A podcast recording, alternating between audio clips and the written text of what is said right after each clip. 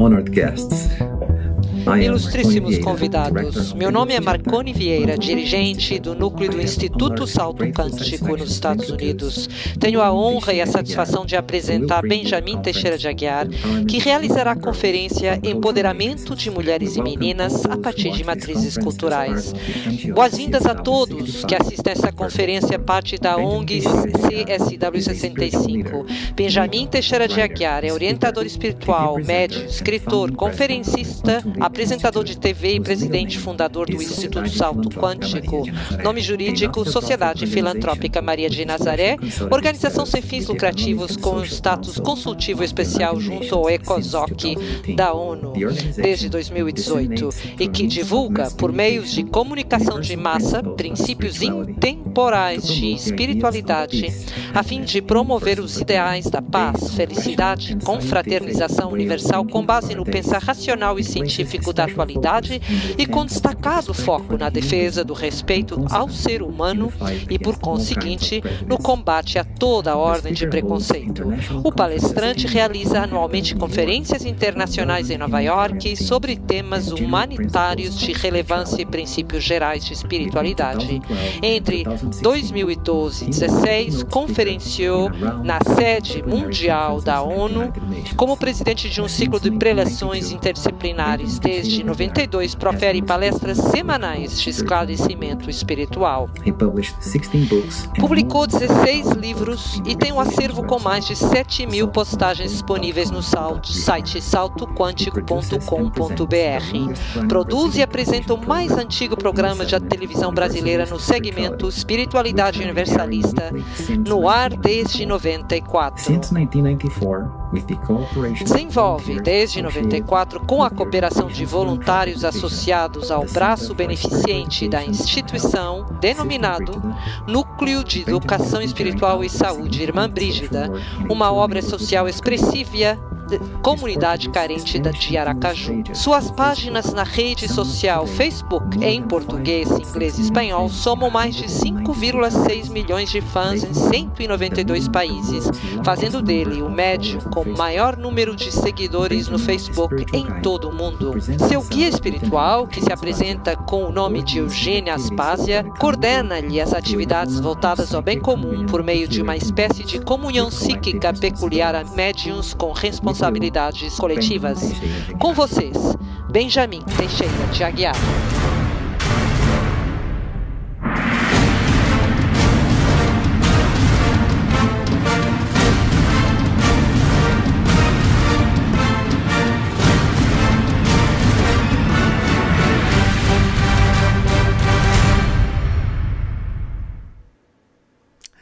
Ladies and gentlemen, Senhoras, senhores e meninas, Boa noite. Que Deus nos abençoe e a todas as inteligências universais, todas as forças do campo de informação da física quântica, como quer que optemos por definir esse nível fundamental da realidade a base fundamental da realidade. Esse domínio, esse domínio único da realidade. Uh, Temos dois problemas esta noite. Primeiro, eu vivi estes últimos 50 anos em meio a pessoas lusófonas, sem qualquer necessidade de aprender inglês profundamente. E uma vez que eu moro num país de dimensões continentais, o Brasil, segundo o meu método de comunicação com os bons espíritos, espíritos do fenômeno de, da Teta, como os parapsicólogos denominam esse fenômeno, todas as almas de anjos, etc. É a língua universal do pensamento. Por isso, eu preciso falar no meu idioma primário, o português. O quinto idioma mais falado na Terra. Mas a nossa equipe de intérpretes é excelente e teremos uma boa interpretação do português para o inglês. Uh, Eu peço profundas desculpas pela minha grande ignorância nesse aspecto. Mas a essência, o tema dessa uh, noite poderá claramente ser melhor compreendido se eu falar no meu idioma materno. Então, vamos começar. Mais uma vez peço desculpas a todas e todos por causa dessa dificuldade que tivemos com a abertura de, do, do nosso, da nossa palestra. Eu acabei não falando do segundo problema e vou falar em português mesmo o segundo problema é, e a questão do idioma, a questão de não de usar um sistema espontâneo, é que eu não leio as palestras, nem memorizo as palestras antes. Por isso, se fosse só fazer uma leitura de uma conferência, se eu fosse apenas uh, trazer memorizado, seria mais fácil. Mas meu método é de sempre deixar que o fluxo dos pensamentos dos, desses espíritos, para quem acreditar, nós respeitamos, não importa, não é uma questão de terminologia, de nomenclatura. Os que têm uma abordagem da ciência materialista vão entender que se trata de fenômenos relacionados ao inconsciente ou a certas camadas da nossa neurofisiologia. Não importa exatamente como entendamos isso.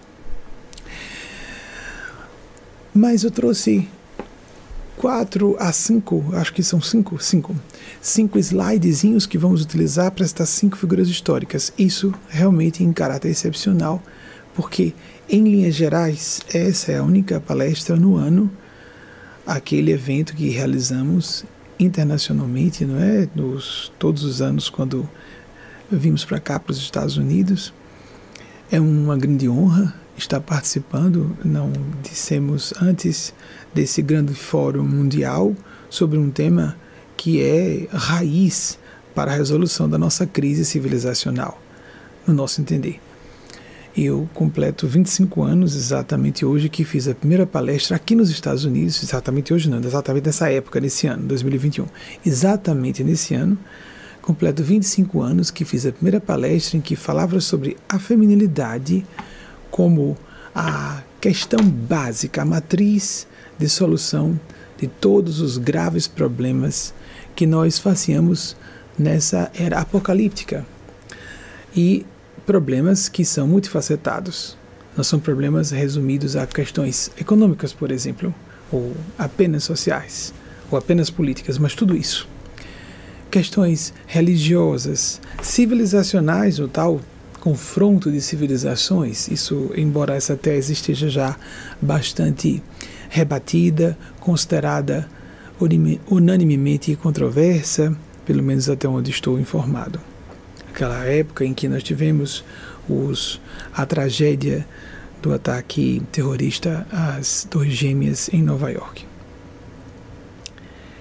A questão do empoderamento, sim, então vou citar cinco figuras históricas, todas femininas, e o que os bondosos amigos e sábios amigos espirituais me pediram que eu antecipasse foi apenas isso. Isso eles me falaram antes. Que a chave conceitual para o nosso o nosso momento com vocês era de nos perguntarmos se nós precisamos fazer de fato o empoderamento de mulheres ou meninas ou apenas descobrir que esse poder já existe e que precisamos desvelar, revelar, desdobrar o que já existe. Se nós observarmos no campo da biologia, por exemplo, as fêmeas de espécies animais são o centro da vida. Quando existe já a reprodução sexuada, vemos que tudo acontece em torno da reprodução e das fêmeas das espécies, porque elas têm, por exemplo, vamos considerar apenas aqueles animais mais próximos de nós, porque em algumas, alguns organismos mais primitivos é um pouco mais complicado isso. Às vezes, por exemplo, os machos, como os cavalos marinhos, têm, é, guardam os, a, a prole consigo e não a fêmea. Mas vamos considerar mamíferos superiores, primatas e nós seres humanos. A mulher que tem útero, assim como as fêmeas animais. Consideremos mais ainda, nas culturas primitivas, quanto mais nós temos um nível tribal de organização socioeconômica, sem qualquer preconceito com relação a etnias indígenas, nós estamos falando disso houve nível tribal de desenvolvimento civilizacional entre pessoas loiras de olhos azuis, como nós vimos acontecer com os vikings. Numa época em que, por exemplo, a latinidade na Roma antiga estava fazendo extraordinários avanços no campo do direito, da administração. E antes ainda, os gregos da antiguidade estavam fazendo elucubrações filosóficas estupendas. Então não se trata de uma questão de raça, não se trata de uma questão de etnia, mas sim nível civilizacional. Quando estamos em nível tribal de civilização, normalmente nós temos uma, um fulcro, uma concentração, um alicerce na mulher em tudo que diz respeito à mulher parir. A mulher que cuida dos bebês. E quanto os homens vão à caça. As sociedades primitivas tendem a ser, portanto, matriarcais. Mulheres, então, dizem alguns estudiosos, no correr do tempo desenvolveram o fenômeno da menopausa, a fim de que a mãe de uma mulher pudesse cuidar, tivesse tempo de vida para estar em condições de cuidar dos bebês da sua filha, seus netinhos e netinhas, enquanto sua filha coletava frutos e, e seus esposos dessas ou os pais das crianças, né, sem nenhuma ideia de monogamia ainda estabelecida, estavam em trabalho de caça. As sociedades primitivas tendiam a ser patriarcais. Isso é muito sabido entre antropólogos, e paleoantropólogos, ou antropólogas e paleoantropólogas. Entretanto, estamos há alguns milênios sofrendo uma influência tenebrosa do patriarcado. O patriarcado judaico-cristão, o patriarcado que existe no Oriente Extremo, que existiu mesmo na Índia. Nós vivemos um patriarcalismo que se disseminou por toda parte, sufocou a consciência humana castrando não só mulheres, meninas, mas a feminilidade. A feminilidade é parte inerente da nossa condição humana. Se nós analisarmos cromossomaticamente, por exemplo, uma mulher é, é, formada por um gameta de seu pai X, o gameta de sua mãe X, nós temos uma mulher. Para um homem, o gameta X de sua mãe soma-se ao gameta Y de seu pai para que surja um homem.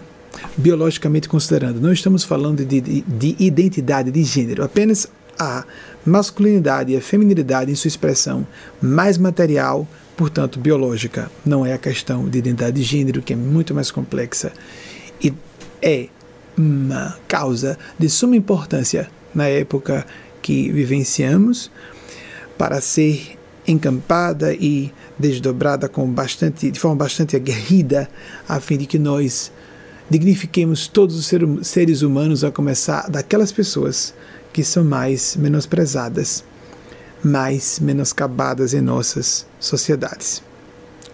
Portanto, se o X aparece em mulheres e homens, é o X que é a base da nossa condição humana.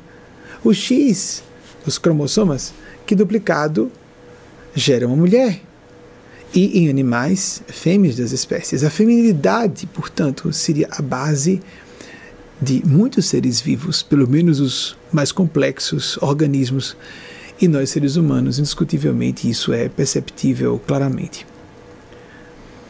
Mas o que aconteceu com sociedades primitivas de serem é, focadas e terem acontecerem na circunvizinhanças ou gravitando em torno da mulher, da geração de bebês e do cuidado com a prole vai voltar a acontecer em civilizações futuras.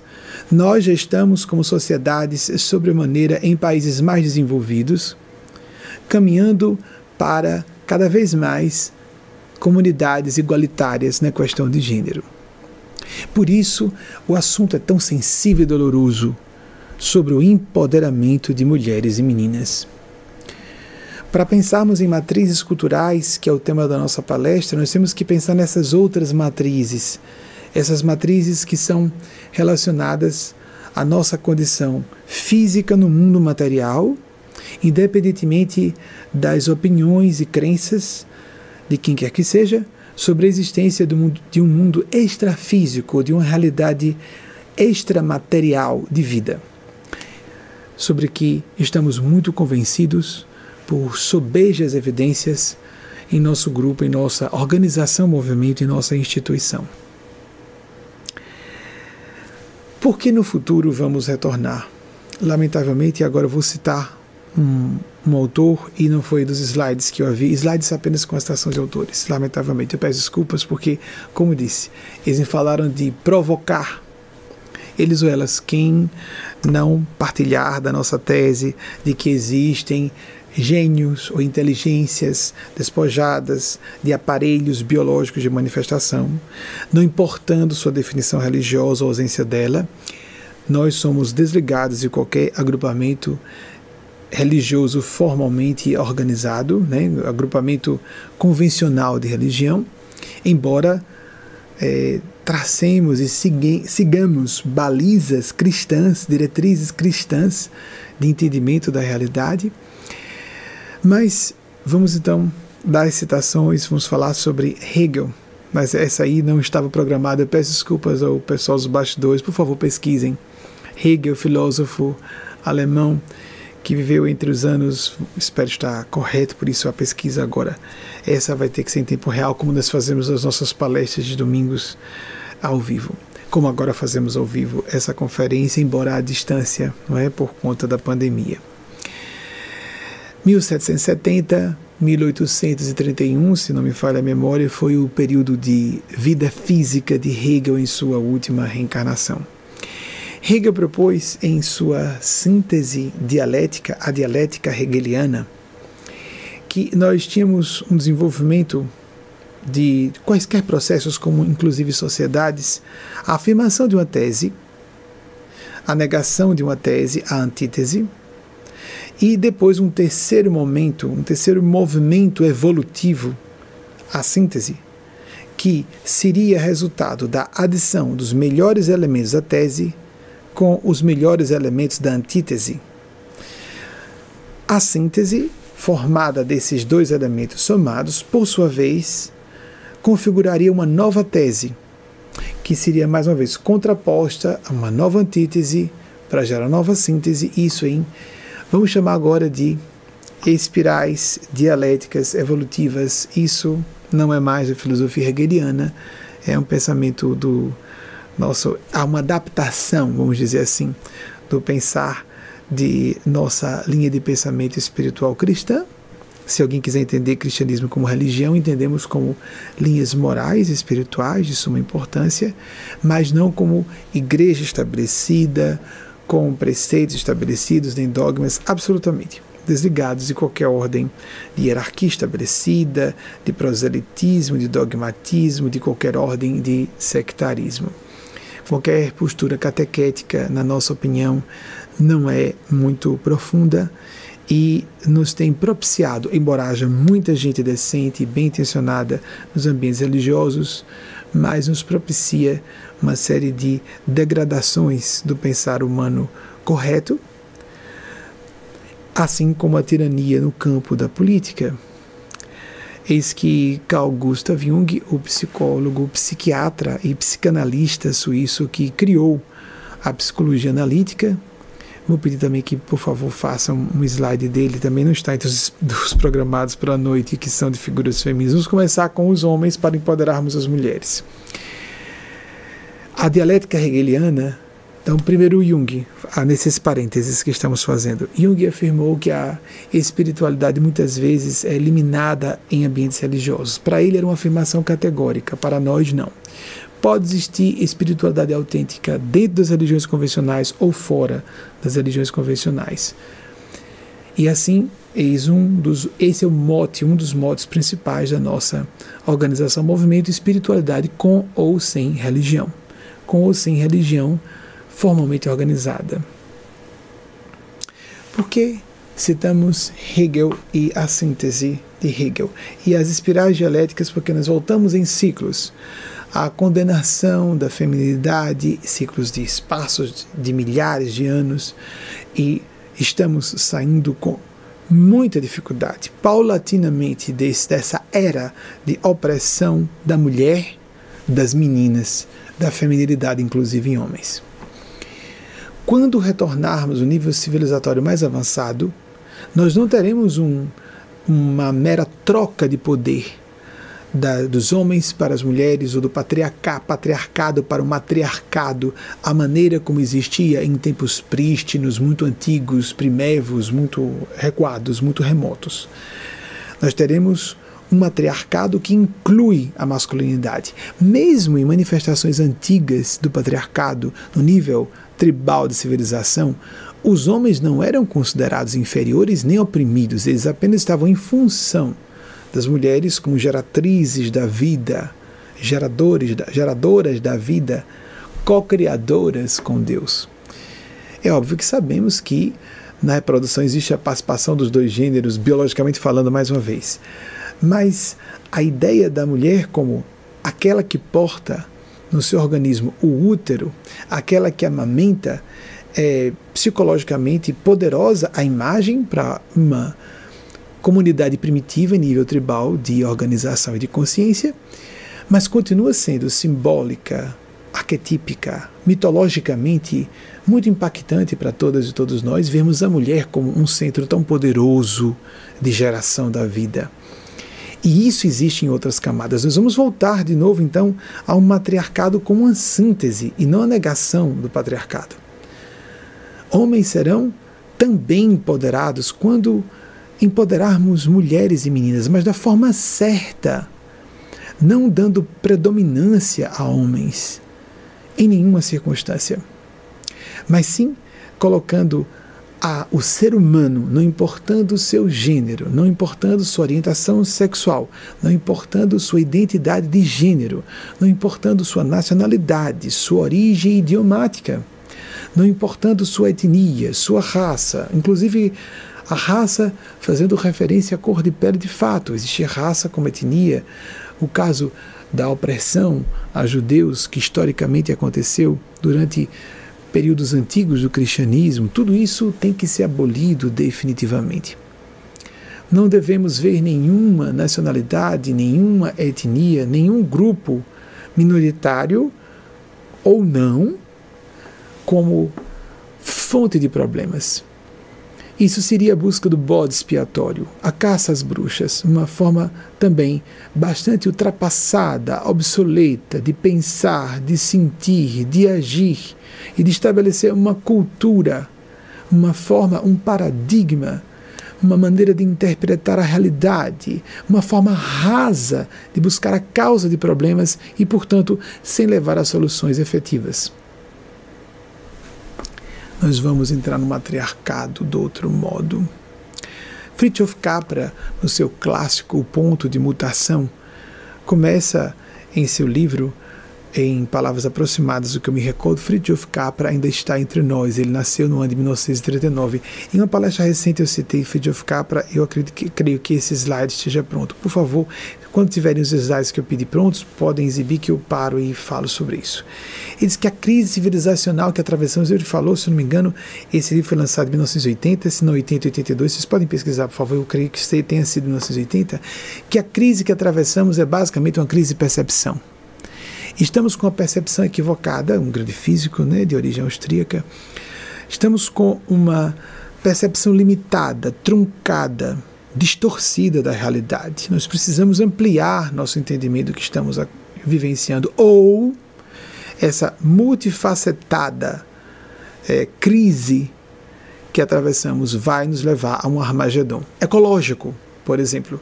Nessa época de problemas graves, como a disseminação de armas bélico-nucleares, a, a disseminação, disseminação de novos vírus, como o próprio coronavírus, o atual e suas variantes, o SARS-CoV-2 e suas variantes, cada vez mais contagiosas e letais, mas todas as questões relacionadas ao aquecimento global, os problemas financeiros e essa bolha, esse perigo de um colapso financeiro planetário, o distanciamento entre países pobres e ricos, entre ricos e pobres dentro dos países, embora isso tenha sido considerado menos problemático nos últimos anos, mas continua sendo uma grande questão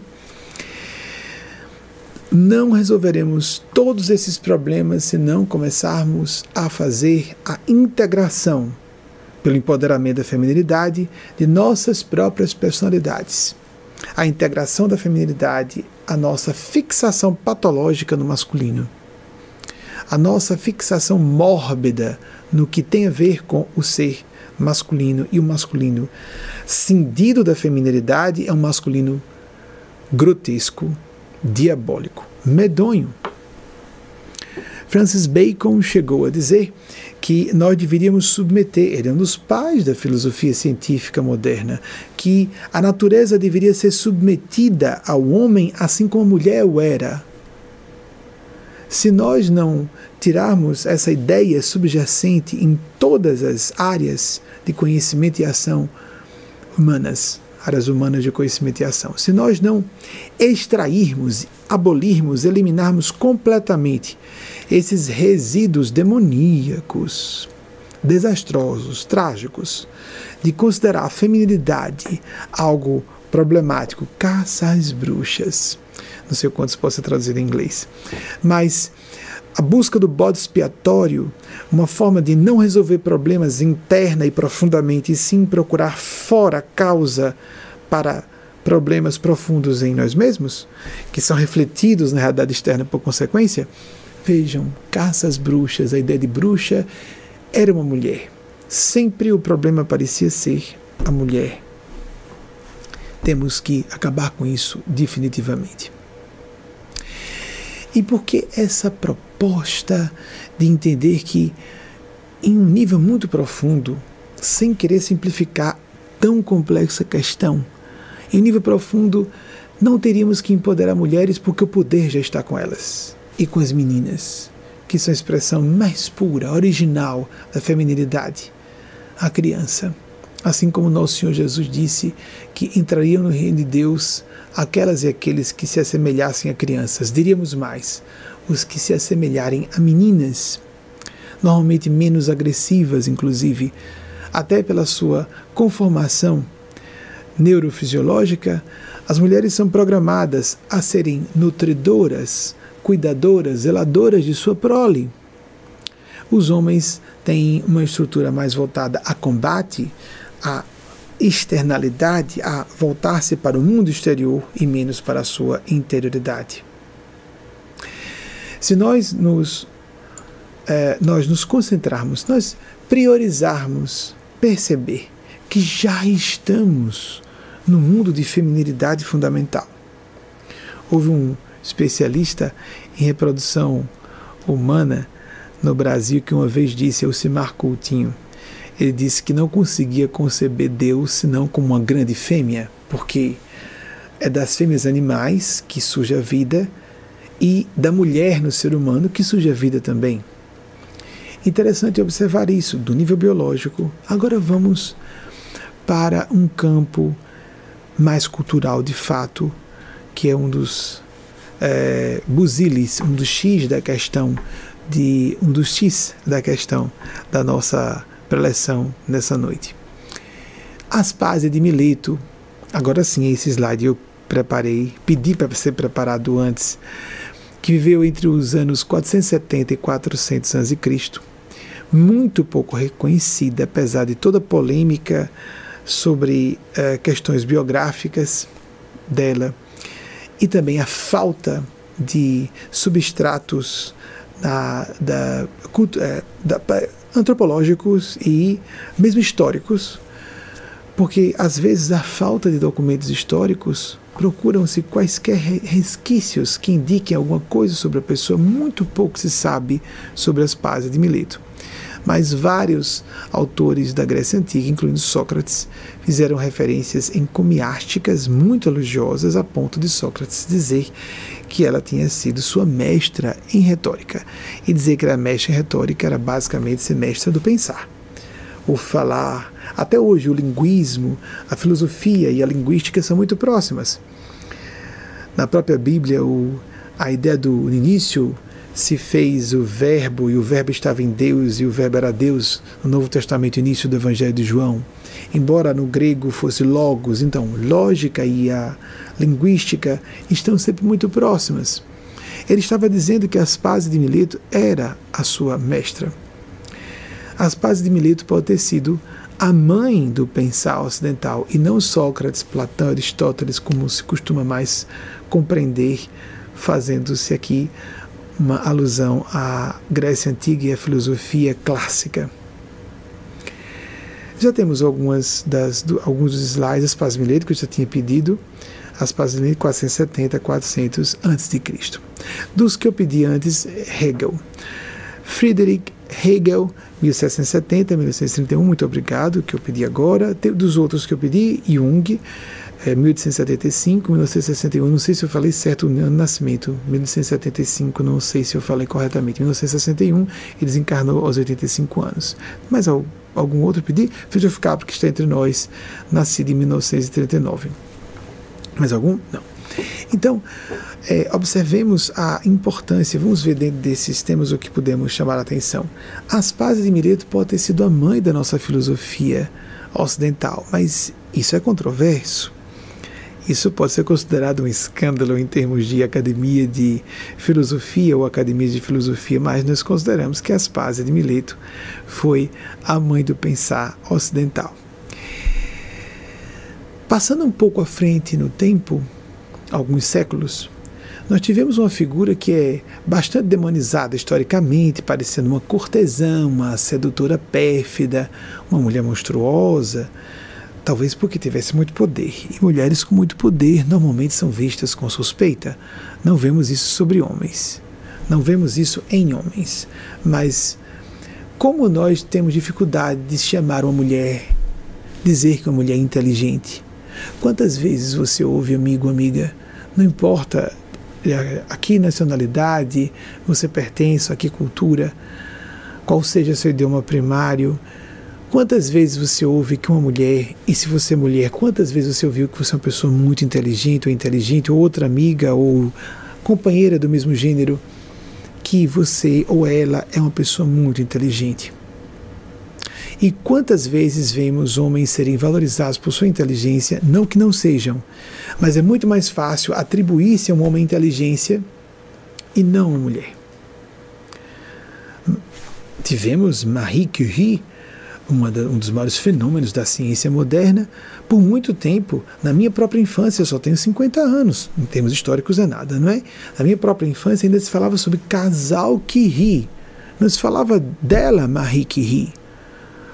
O sim, o marido foi seu professor, mas se tornou um assistente discípulo. Ela era o gênio da dupla. Mas se falava do casal que ri. Por muito tempo demorou-se a se dizer que ela era o gênio. Não sei em quantas culturas houve essa distorção, mas eu, por exemplo, em minha pátria ouvi muitos a referência ao casal que ri. Isso é horrendamente injusto. Recentemente estava fazendo citações a outras figuras femininas e a gente tem visto com frequência esse, essa, esse revisionismo necessário histórico sobre quantas mulheres foram colocadas em segundo plano em seus trabalhos científicos ou matemáticos e seus esposos ou companheiros ou às vezes seus tutores apareciam publicamente com crédito por suas descobertas, suas invenções, o que seja. Nós estamos vendo acontecer isso com muita frequência entre alguns grupos de feministas, graças a Deus. Temos que fazer isso. A outra mulher, é, que foi um grande fenômeno na história da humanidade, Aqui faço referência muito demonizada, é um dos poucos slides que pedi antecipadamente, Cleópatra. Então, 69 a.C. a 30 a.C., vocês já podem exibir Cleópatra, por favor? A, a, a, gente procurou imagem agradável, não tem gente que fosse é, houvesse direitos autorais concedidos para a gente utilizar. Então, lamentavelmente, qualquer imagem de Cleópatra é, traduz, muito obrigado, traduz muito o que as pessoas querem ver de uma mulher que conseguiu ser amante de dois Césares, casada com um deles e mudou a história do, da Roma antiga.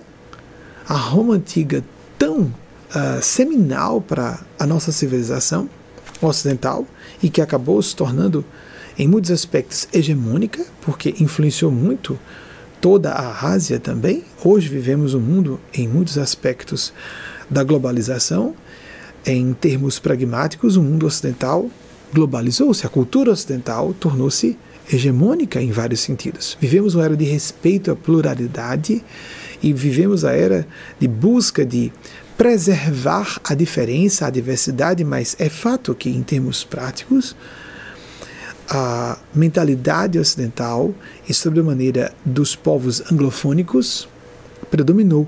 Tanto que o principal, mais falado idioma da Terra, é considerado um segundo idioma da Terra, o segundo idioma da maior parte das pessoas na Terra é o inglês.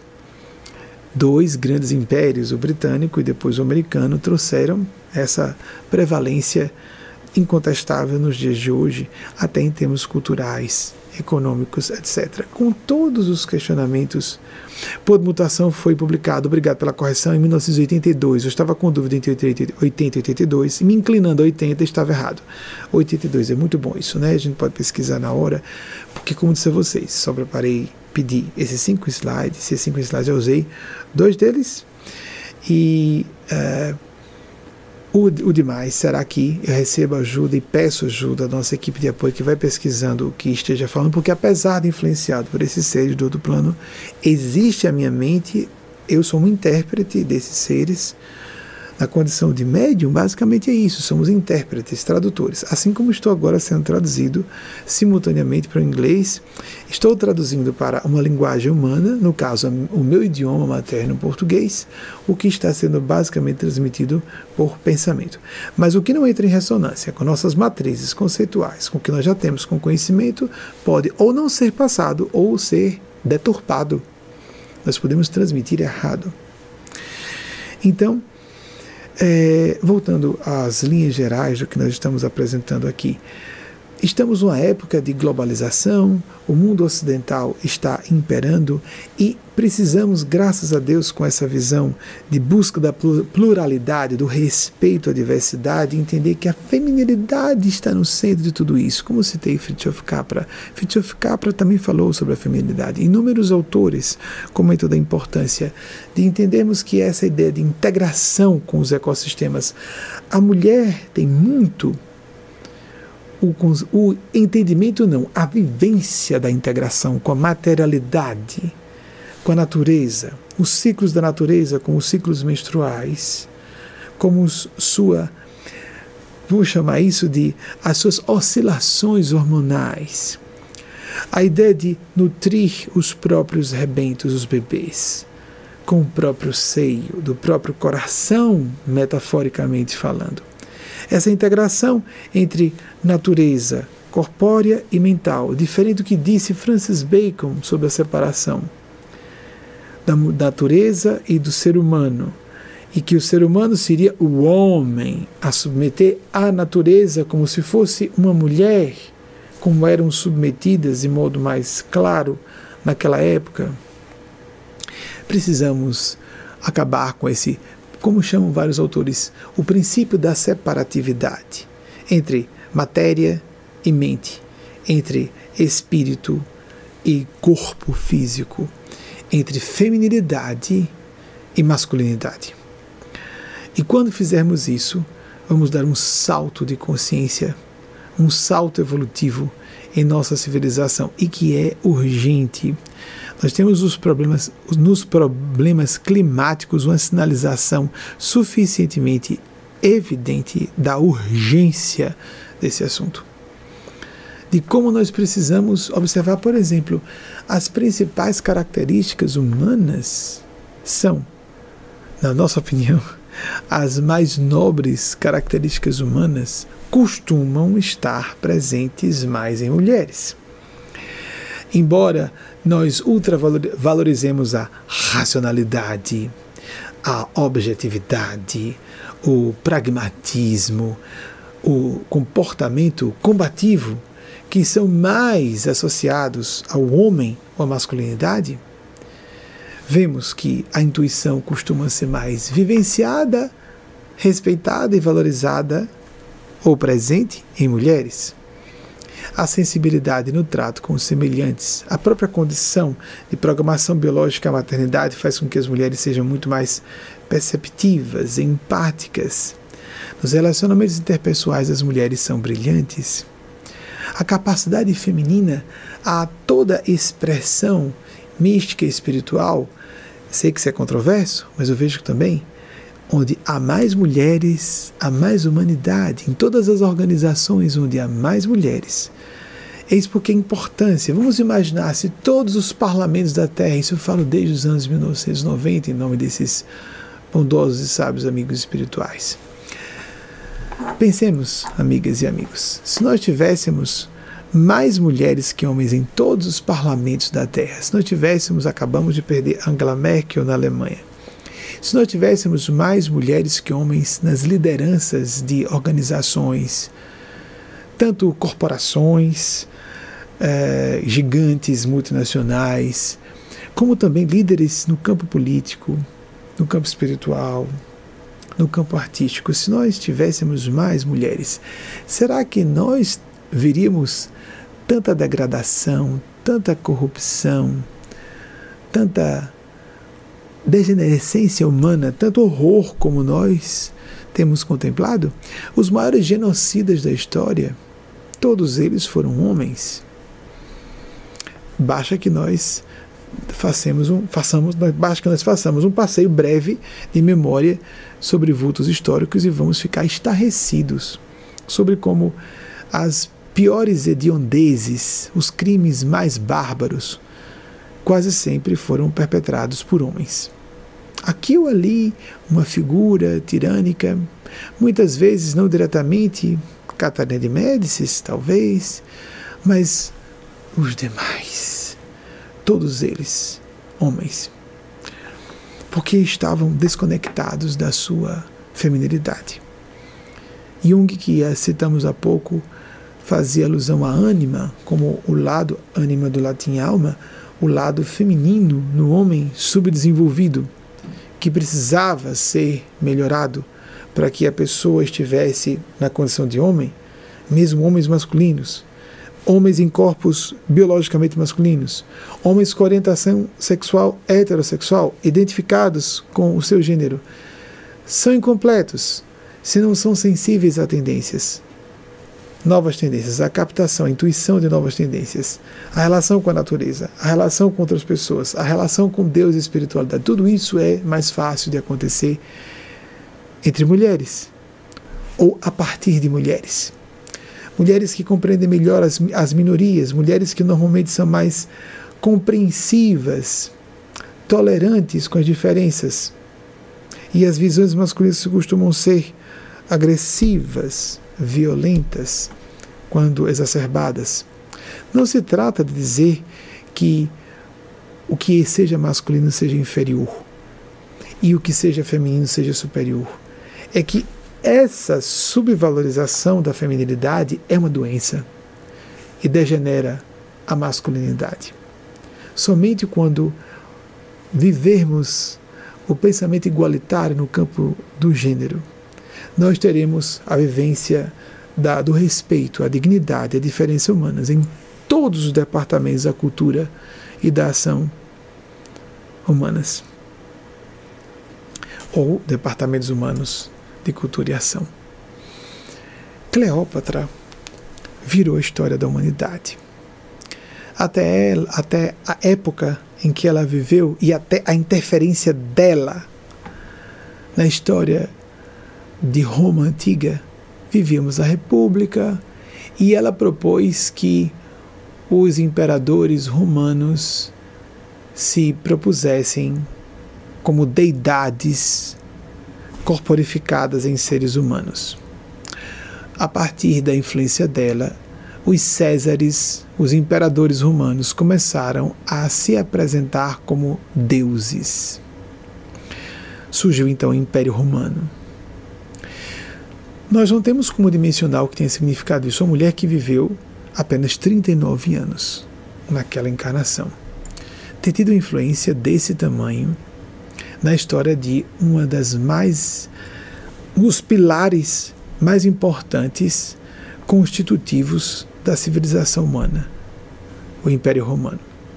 Se, se considerarmos, inclusive, que a latinidade clássica traz o pensamento grego clássico incluso, ou seja, o pensar romano traz o pensamento grego antigo íncito, então o pensar greco-romano, nós então temos dois grandes pilares do nosso pensar ocidental, são quatro grandes, segundo a maior parte dos autores, o pilar judaico-cristão e o outro, um binômio de pilares, o judaico-cristão e o outro pilar, outro binômio de pilastras ou pilares ou grandes lastros, o greco-romano. Imaginemos o poder de influência que essa mulher teve para isso. Os Césares depois serão substituídos após a queda do Império Romano pelos papas. E aí nós vemos que os papas eram tratados como, nós sabemos, como representação direta do divino. Então, nesse momento, Cleópatra deixou de ser influente apenas para mudar esse vetor civilizacional greco-romano, mas também a parte judaico-cristã por trás. Porque o papado e o cristianismo, em modo geral, têm como um dos seus pilares o pensamento judaico, o Antigo Testamento. Então, as quatro grandes vertentes civilizacionais que hoje vivemos teriam sido modificadas por uma só mulher, Cleópatra. Apesar dela ser vista como uma rainha que se rebaixou à condição de cortesã, mas ela era uma deidade, era assim vista, era assim considerada na sua cultura como a encarnação da deusa Ísis, por isso que ela propôs a seus amantes, um deles, Marco Antônio, que os Césares fossem vistos, a partir de então, todos foram chamados Césares, né? Júlio César, Marco Antônio, para que todos fossem vistos como ela era considerada deuses. Passaram a ser porque ela queria que seu filho fosse também visto como um deus dentro da cultura romana e não só para a, a sua pátria de nascimento, o Egito, apesar dela ser da dinastia ptolomaica, que é de origem grega. Uma só mulher. No século XVI, vamos pular vários séculos. No século XVI, uma mulher dentro de uma cultura que tinha uma, é, é, vamos dizer, revolucionária abordagem sobre o enfrentamento das monarquias durante o período medieval e depois na Idade Moderna, em que já havíamos adentrado, ainda que é, de modo claudicante, de modo trôpego, no século XVI. Lembremos, não é, que em linhas gerais e mais ortodoxas, o término da Idade Média aconteceu com a queda de Constantinopla em 1453. Então, bem antes disso, em 1215, a Carta Magna na Inglaterra foi assinada. Já havia um questionamento na Inglaterra desde o século XIII sobre quão, quanto poder deveria existir nas mãos de um monarca. Pois bem, não no século XIII.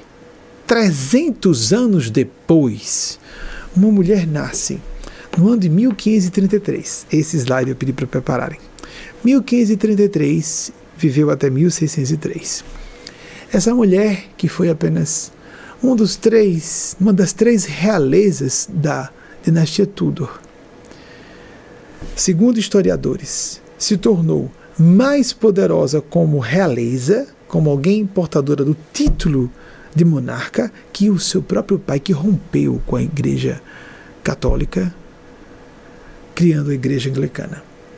O, a monarquia absoluta, segundo o que é mais corrente em história da realeza britânica, a monarquia absoluta na Inglaterra existiu apenas durante o período dos Tudors.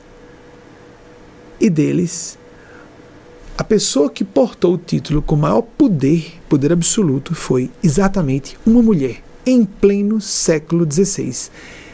Exatamente na Inglaterra, que já questionava desde 1215 o poder que se deveria entregar nas mãos de um monarca. Se declarou a rainha virgem para não transmitir o poder a um consorte.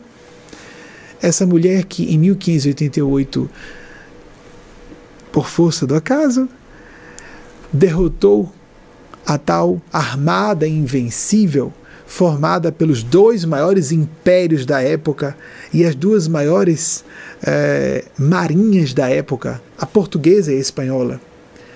Na época do confronto da Armada Invencível, as duas maiores marinhas do mundo, a portuguesa e a espanhola, espanhola estavam unidas, porque por um problema dinástico em Portugal, o rei da Espanha estava sendo, naquele período, rei tanto da Espanha como de Portugal.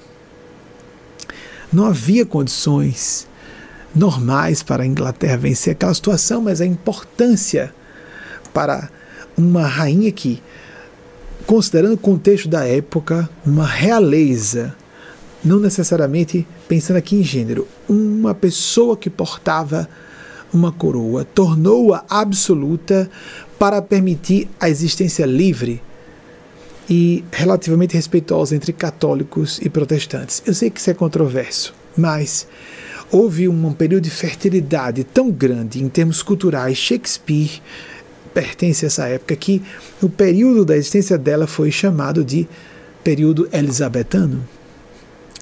Por historiadores, isso muito bem propalado. Isso é de domínio público, é muito conhecido, isso é notório. Mais alguns séculos adiante, vamos para a nossa última citação programada. Ah, Elizabeth I, por favor, vocês podem colocar está 1533 a 1603, no ano em que ela completaria 70 anos, ela é, veio a óbito. Do mesmo país, no ápice do Império Britânico, de novo por força da coincidência, por, é, por força do acaso, fortuitamente cai nas mãos de novamente uma mulher Vitória do Reino Unido, a Rainha Vitória de 1819 a 1901, o mais longe, a mais longeva, é, o mais longevo reinado após agora Elizabeth II, mas naquela época, 64 anos de reinado, Vitória, a Rainha Vitória foi aquela que estabeleceu, ou estava sendo estabelecida enquanto ela era rainha, a mentalidade, a cultura anglofônica como quase hegemônica na época, que iria se tornando gradativamente mais influente nos anos seguintes. Eu fico à vontade para falar porque eu não sou da cultura anglofônica. Estou aqui fazendo essa palestra em português, inclusive. Não estou defendendo povos anglofônicos, estou apenas retratando uma realidade. E que, felizmente, são, é, vou chamar de povos, são povos que estão se inclinando com, todo, com toda a polêmica que se possa estabelecer em torno dessa minha assertiva, que isso é, primam, tem a primazia da busca da democracia. Lembremos o que eu falei lá de 1215, o rei João Sem Terra, que foi questionado e assinou a Carta Magna, primeira grande peça de constituição Vejamos a Revolução Americana de 1776, que antecipou a Revolução Francesa de 1789 em 13 anos, em vários aspectos estabeleceu regras superiores às que foram, uh, vamos dizer, estabelecidas pela Revolução Francesa, porque pouco tempo depois a realeza derrubada, a monarquia derrubada, voltou ao poder na França por um bom tempo, como nós sabemos inclusive com um sobrinho de Napoleão Bonaparte, Luiz Napoleão. Então, vemos que, graças a Deus, a, acreditamos que seja graças a Deus, vivemos numa época em que os povos estão tentando se confraternizar, assim como depois do período das duas grandes guerras, o antigo imperialismo e colonialismo de origem europeia foi derrubado de modo significativo e praticamente inexistente hoje, embora disfarçado de diversas maneiras. A escravidão, a escravidão disfarçada. E não vamos entrar em assuntos polêmicos, porque o nosso tema aqui já é suficientemente importante lembrarmos de novo do empoderamento de mulheres e meninas, ou que é a nossa propugnação da noite, a redescoberta e a revivescência, e por isso, a partir disso, a potencialização de um poder já existente nas mulheres e na feminilidade. Será por aí que nós resolveremos, de modo subliminar, psicológico, cultural, todos os grandes, gravíssimos problemas que atravessamos na atualidade. Isso tudo é um pouco abstrato, parece bastante filosófico, mas nós temos uma forma de entender de que isso seja de tal modo agudamente necessário que nós temos que arranjar maneiras de tornar isso efetivo. A maneira feminina de liderança de ouvir mais para depois decidir e não de dar uma ordem de cima para baixo, essa forma das organizações, as instituições têm terem hierarquias baseadas na autoridade estabelecida e não na liderança conquistada, tudo isso tem um viés feminino.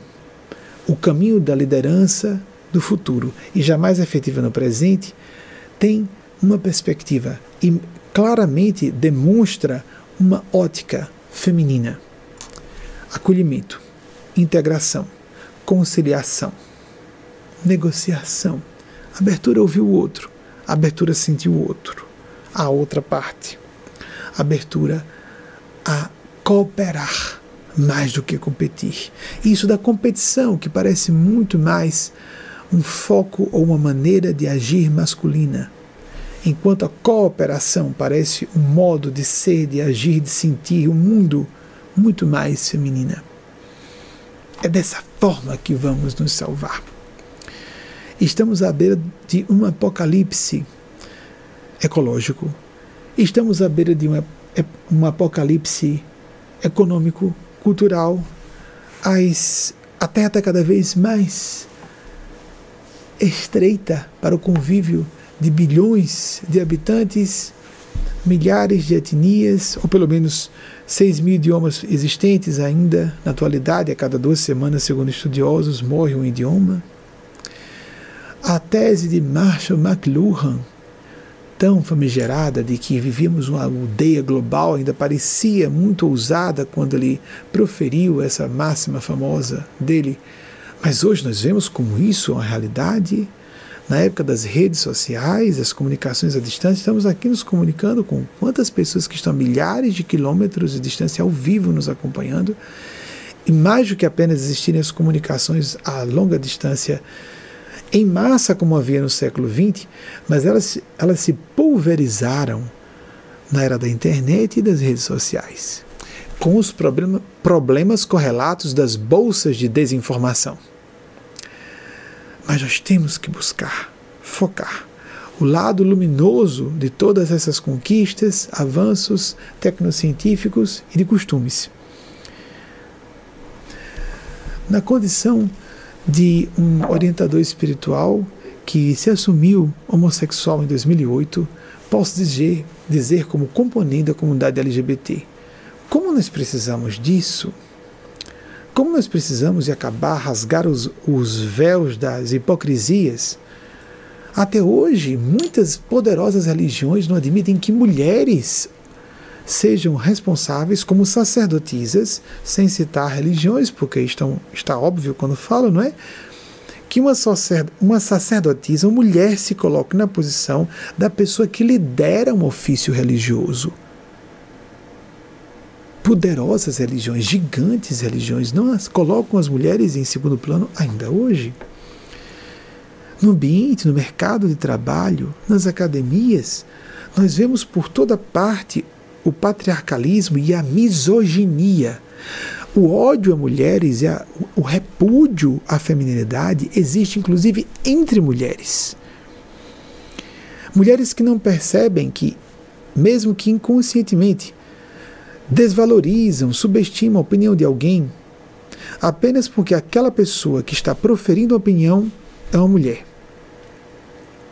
Se nós perguntarmos a uma mulher por que você achou isso sobre aquele parecer da sua colega, ela vai dizer, uma mulher instruída do Ocidente, que é por traços de personalidade ou de caráter que o perfil psicológico daquela que está apresentando aquela tese.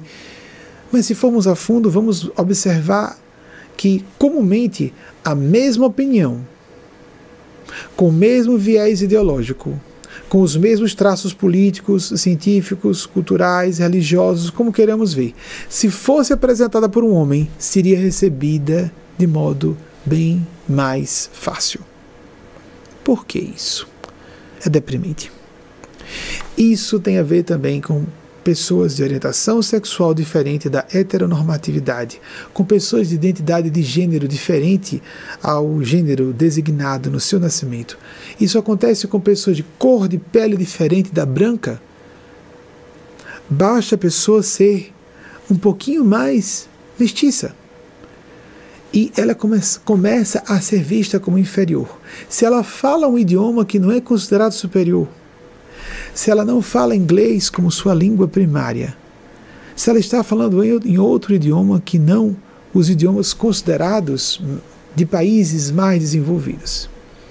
Se ela provém dessa ou daquela nação, ela é a prioristicamente e por isso injustamente considerada inferior. Uma pessoa chegando no lugar será tida como inferior apenas por ser uma mulher. Em alguns ambientes mais, outros menos.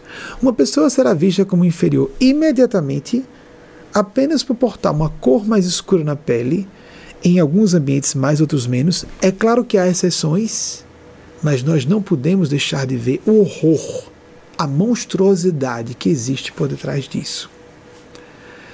E nós vamos vendo outras manifestações do preconceito. A gerontofobia, o horror a pessoas que vão envelhecendo, embora o mundo inteiro vá ficando aos poucos com mais uma boa, uma boa, uma melhor, uma mais ampla expectativa de vida. Vemos o mesmo em relação à tal da aparofobia, o horror a pessoas componentes de classes sociais e econômicas ditas inferiores pessoas com menos recursos financeiros. Com o tempo, vamos notando que o preconceito está por toda parte. E o preconceito é um flagelo anticristo, como disse o Espírito Genias Paz em uma de suas psicografias por nosso intermédio, das mais seminais que já recebi. Nós precisamos parar com a época das aparências das conveniências, das convenções, apenas defendendo interesses de alguns grupos, de algumas nações, de alguns indivíduos. E realmente pensar de forma mais coerente com a nossa condição de seres cooperadores, porque a interdependência é uma base indissociável da condição de seres vivos. Nós estamos como é um clássico de Fridtjof Capra, numa teia da vida, uma rede de interdependência. Apenas na ecologia rasa se coloca assim denominada o homem, o ser humano como centro. Na ecologia profunda, a vida é o centro dela mesma, uma teia de interdependência. Se não enxergarmos isso, mas de fato, não apenas de forma elegante, cortês, numa forma de nos apresentarmos educadamente em certos ambientes, afirmando-nos não racistas ou não misóginos ou não LGBTfóbicos, não etnocentrados, não patriarcalistas, não racistas, Será que nós realmente estamos vivendo isso em profundidade? Na nossa opinião, todos esses preconceitos existem em todas e todos nós em graus variados.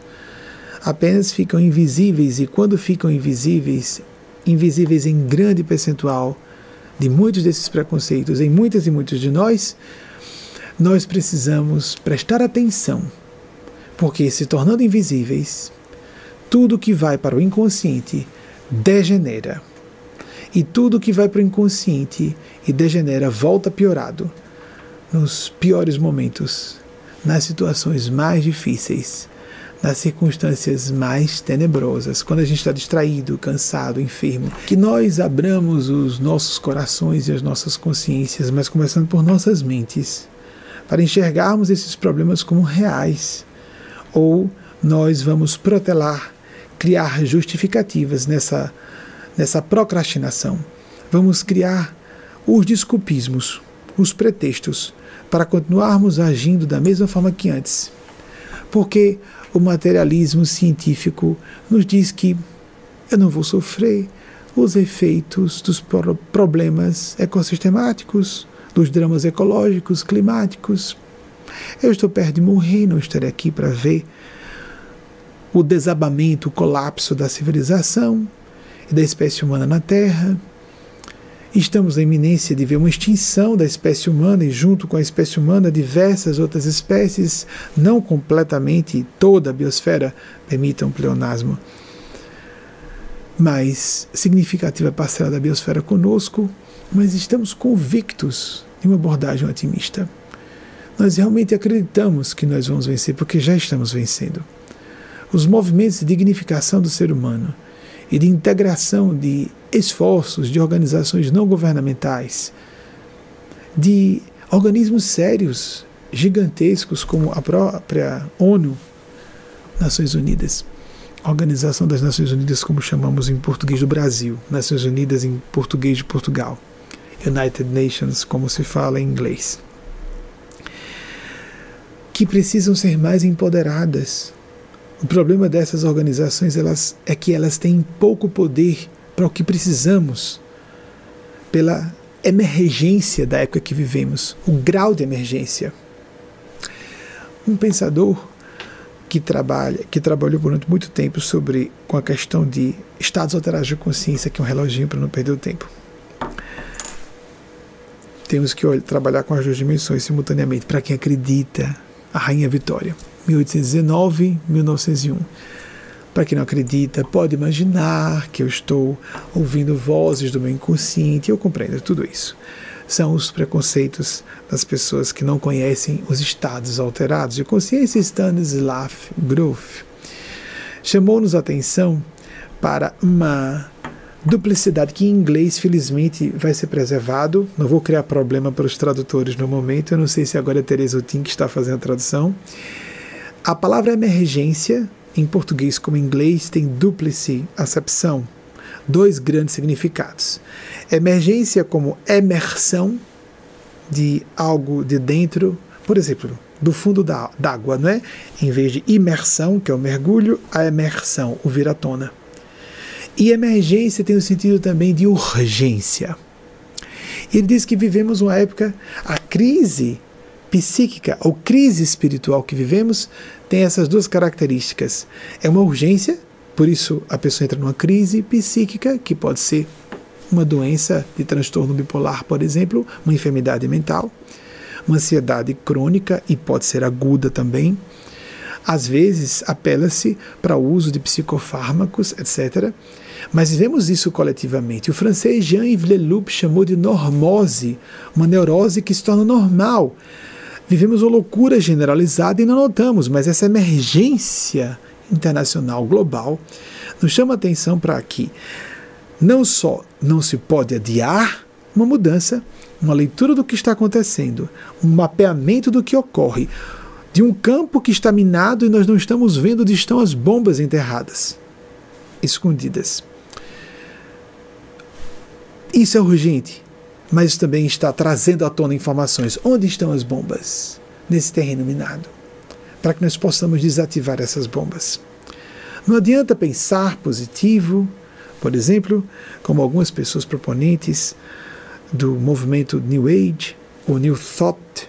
Então, acredite que você tudo pode, tudo existe em potenciais criativos da psique humana, sim. Mas, como nos mitos modernos se fala, a magia tem um preço. Mais do que pensar positivo, temos que pensar corretamente. Onde estão os problemas? Resolvamos os problemas, focando o bem. O pensar otimista não é pensar positivo, não é usar uma capacidade paranormal, mística da mente humana, que existe essa capacidade, mas que tem que estar integrada num plano mais amplo, uma supraordenação.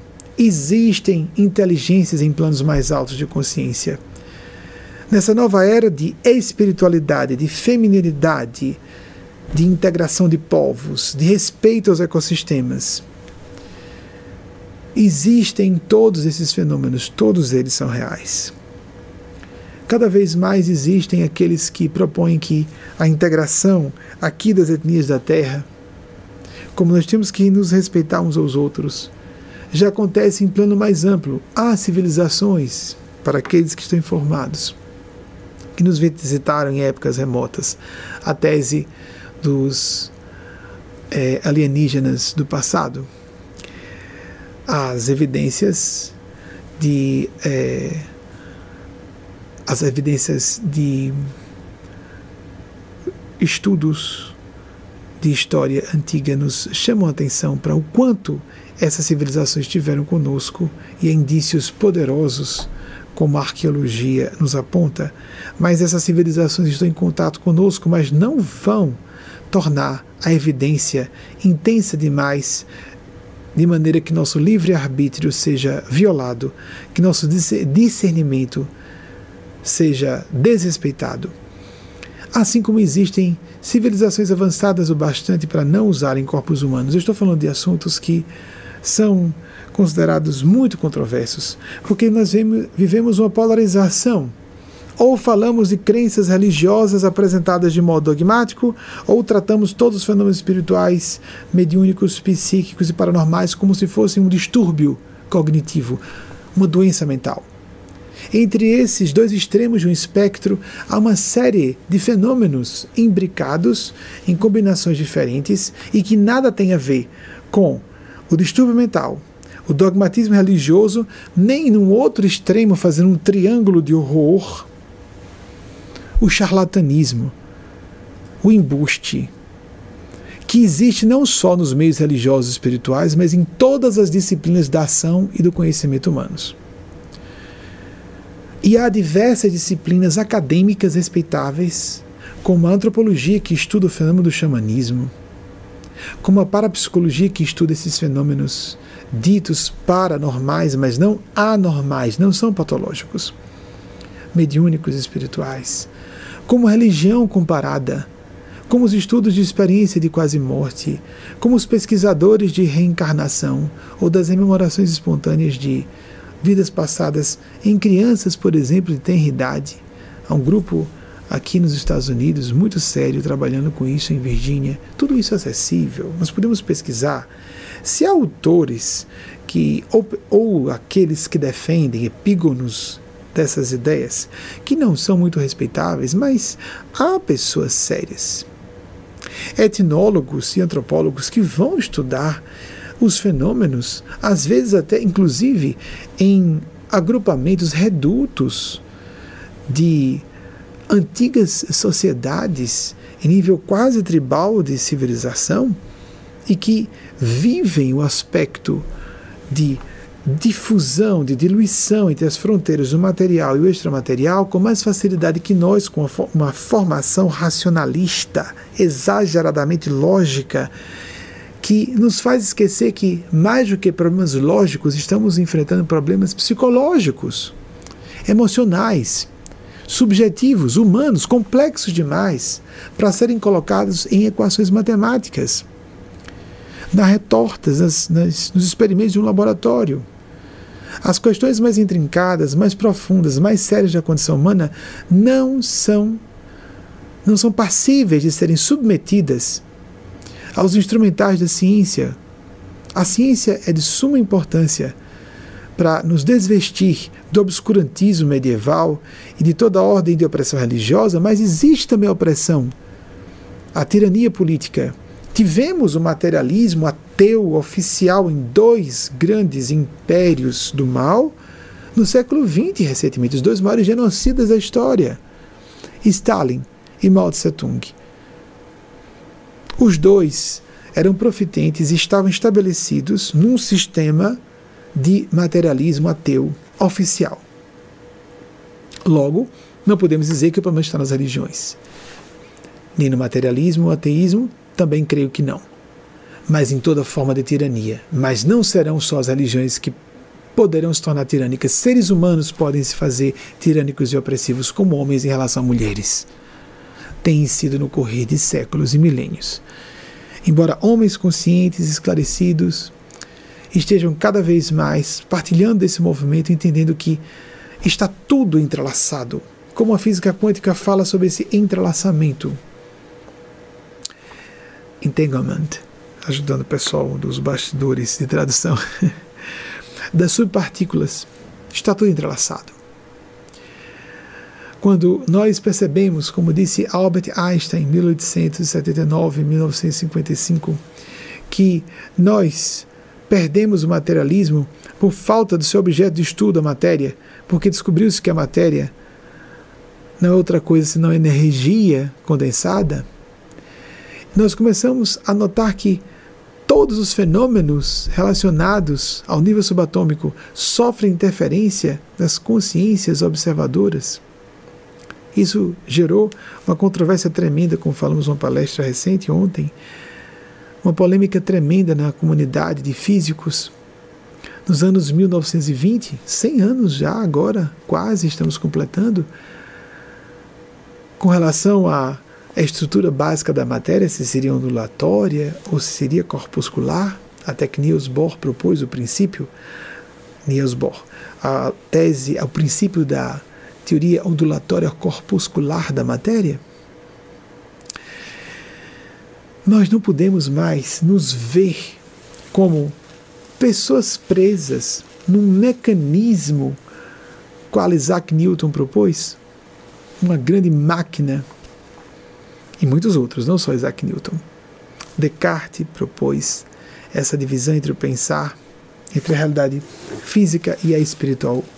Mas Isaac Newton, no seu clássico Principia, em 1687, deixou isso muito mais estabelecido. Separar a ciência, que estudaria apenas os fenômenos naturais, do mundo espiritual, que ficaria em cargo da religião, e por isso os cientistas poderiam, desculpem, trabalhar à vontade, sem a perseguição de autoridades eclesiásticas. E Isaac Newton, que viveu entre 1643 em 1727, mas foi em 1687 que ele publicou seu princípio e até hoje o Principiar. Até hoje, muita gente vive em função dessa ideia de que matéria está ascendida completamente de espírito ou de mente. E há muito tempo a física quântica chama atenção para o que eu falei no início da nossa preleção, um campo subjacente de informação, um campo de inteligência, de consciência. Vários autores vieram a público, grandes autores da própria física vieram a falar sobre isso. Carl, Werner Karl Heisenberg, Sir Arthur Eddington, James Jean, Sir James Jean, David Bohm, Fritjof Capra. Tantos autores têm trazido suas. Eu estou citando alguns apenas no correr dos decênios, desde que surgiu a física de subpartículas, em suas expressões comprovadas em experimentos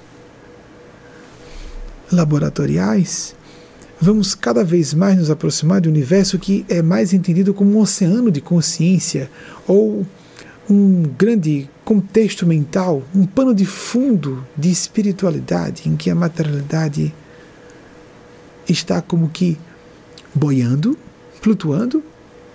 Quando teóricos da física quântica afirmam, e não são tão ousados como os teóricos da física, das, da teoria das supercordas, vamos falar apenas da física quântica que está bem mais comprovada e é considerada incontestável há quase um século. Que não existem objetos, existem processos. Que o futuro pode causar o passado. Que uma consciência observadora observa, interfere e modifica uma realidade observada no nível mais material e objetivo que deveria existir de observação científica. Como vamos considerar que fenômenos complexos como os psicológicos, os sociais, os culturais, os políticos, os de enfrentamento de etnias, não ter, seriam mais simples, ou deveriam ser simplificados, ou deveriam ser eliminados simplesmente? Querendo dizer, etnias ou grupos ou pessoas ou minorias consideradas inferiores por uma elite que estabeleça o que seja certo arbitrariamente? de acordo com sua agenda, com seus planos, com seus interesses de grupo? Por quanto tempo perpetuaremos essa barbárie? Por quanto tempo continuaremos oprimindo minorias? Todos nós somos componentes de minorias. Apenas algumas pessoas são integrantes de grupos minoritários mais perseguidos. Mas em algum momento, todas e todos seremos participantes de um grupo minoritário, nem que seja o preconceito por estarmos avançando em idade física. Aí vem a gerontofobia. A pessoa será discriminada por apenas ser avançada em anos, ainda que tenha muita proficiência intelectual, psicológica, moral, mas ela passa a ser vista como um cidadão ou uma cidadã de segunda categoria apenas porque está na terceira idade. E isso é indiscutivelmente presente em nossas sociedades na Terra inteira. Precisamos abrir nossos corações e nossas consciências para superar esse atraso em que estamos cristalizados e sairmos dessa desse fosso fundo de material putrefacto podre em que nos permitimos resvalar. Nós temos que sair e transformar o material apodrecido em humus, em material fértil para a gleba, para o solo de nossas almas, como indivíduos e como civilização. Nós temos que transformar o que seria excremento, as excrescências, em fertilizantes. Nós temos que suspender a ideia de eliminar alijar, excluir. Temos que fazer o contrário, incluir, educar, educere, do latim, eduzir, trazer de dentro, educação. Fazer com que as pessoas, como na maiêutica socrática, por meio de provocação de perguntas, por meio de perguntas, trazermos de dentro do indivíduo a sua própria capacidade, o educando, o aluno, a aluna, o discípulo, a discípula, trazer de dentro da pessoa seu próprio senso crítico, sua própria capacidade criativa, sua própria dignidade humana. Na educação, na dignificação do ser humano, no respeito à diferença, na confraternização de povos, etnias, idiomas diferentes, culturas diferentes, como as Nações Unidas muito bem constituem a ONU, representa um modelo magnífico de uma civilização que está por vir. Com todas as dificuldades e deficiências que sofre vão sendo superadas com o tempo. Assim como o experimento dos Estados Unidos, com tantos povos vivendo num só lugar.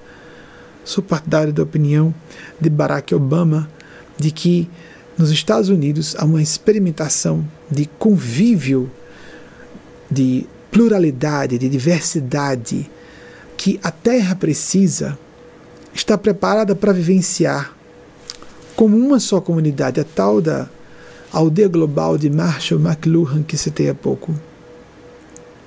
Ou nós aprendemos a conviver uns com os outros, umas com as outras, ou nós não sobreviveremos a alguns poucos decênios.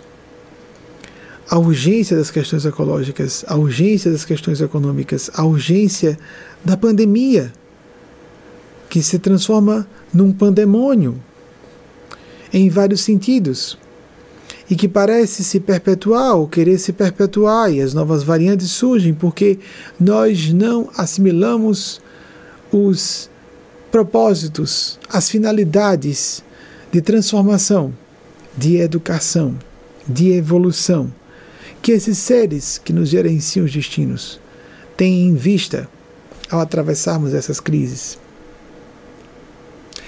O ideograma, isso é muito citado, o ideograma em uh, mandarim para crise soma dois outros ideogramas que significam cada um deles perigo e oportunidade.